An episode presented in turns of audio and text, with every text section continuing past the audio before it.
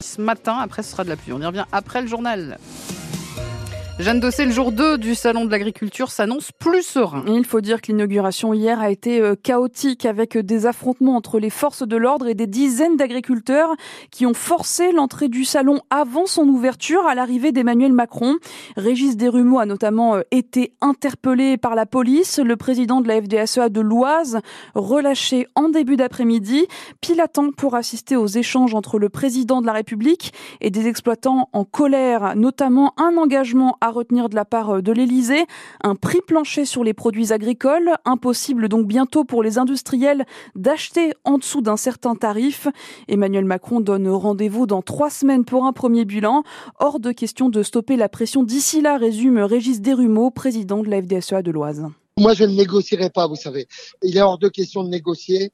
Je suis élu par les agriculteurs je dois porter leur voix. Il est hors de question de négocier quoi que ce soit. Il y a eu euh, un grand discours, il y a eu euh, beaucoup de choses. On espère que ce ne sera pas encore une énième grande messe. Il a annoncé des choses. Il nous parle de 15 jours, 3 semaines sur ces, les premiers points. On va attendre on va attendre de toute manière. Il n'y a pas, il a pas de doute, on ne peut pas faire autrement. Mais par contre, la pression, elle est là, elle est immense, la pression. Parce que derrière, vous savez, il y aura encore des actions qui redémarreront. On a les Jeux Olympiques qui arrivent, on a plein de choses et le monde agricole sait se mobiliser. Autre engagement donné hier par le gouvernement, reconnaître l'agriculture dans la loi comme étant un intérêt général majeur pour la France. La politique qui continue à s'inviter aujourd'hui dans les allées du Salon de l'agriculture. Raphaël Glucksmann, nouvelle tête de liste du Parti socialiste aux élections européennes, il sera en déplacement aujourd'hui, tout comme Jordan Bardella, le président du Rassemblement national. Une enquête en cours à Péronne après un incendie dans un bâtiment. En l'occurrence, un restaurant abandonné rue Saint-Furcy dans le centre-ville. On ne connaît pas l'origine du feu qui a pris hier soir peu après 20h30.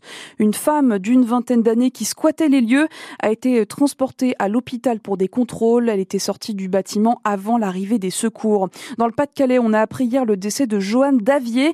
Il était le père de Lola, cette adolescente dont le corps avait été retrouvé dans une malle à Paris en octobre 2022. Joanne Davier est décédée vendredi dans sa commune de Foucreuil à côté de Béthune. Il avait 49 ans.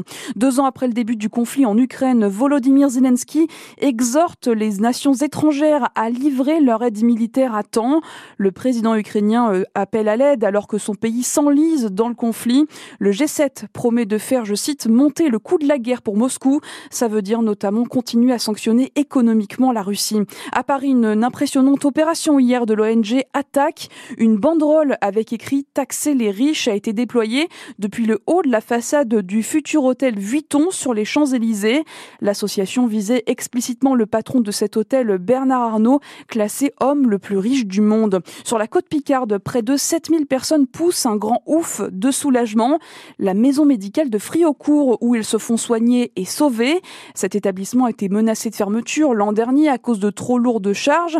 L'établissement va finalement être racheté le mois prochain par la commune de Holt, près d'un demi-million d'euros mis sur la table. Pour montrer euh, tout l'attachement à cette maison de santé, un concert est organisé ce soir à 20h30 à l'espace Jacques Prévert de Holt. France Bleu Picardie 8h03 en football. L'Amiens SC descend d'un rang en classement de Ligue 2. Ah oui, les Amiénois sont 9e ce matin. Ils ont obtenu un match nul 0 euh, partout hier soir à Ajaccio.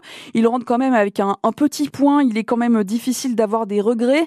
D'abord parce que les Picards se sont comme d'habitude créés très peu d'occasions, mais ensuite parce que le gardien Régis Gürtner a été sauvé à quatre reprises par ses poteaux pendant ce match. Écoutez la réaction de l'entraîneur Omar Daf au micro de Mathieu Dubrul. Oui, si je retiens pas que ça. En première mi-temps, on a manqué de rythme, on a, eu beaucoup de déchets techniques. On a souffert. Voilà, on a souffert face à une, une très belle équipe de, de l'ACA qui a poussé, qui a été euh, plus percutant que nous. Et puis je trouve qu'en deuxième mi-temps, on les a vraiment fait souffrir. On a eu des gros temps forts, voilà, des gros temps forts avec pas mal de situations. Et euh, sur ce genre de match-là, voilà, c'est symptomatique un peu de ce qu'on remarque depuis plusieurs semaines, c'est-à-dire sur la partie offensive qu'on a eu la possibilité d'appuyer, on l'a pas fait. Et eux, ils ont eu le mérite de tenter des frappes de loin qui auraient pu euh, nous coûter très cher. Et voilà, c'est ce qui nous a manqué ce soir. Cette finition qui nous a fait défaut aussi contre Bordeaux. Mais euh, voilà, je félicite les garçons parce qu'on a, on a montré un beau visage en seconde mi-temps. Le coach de la c'est Omar Daf, un peu de repos maintenant pour les Picards. Leur prochain déplacement, ce sera à Laval samedi prochain.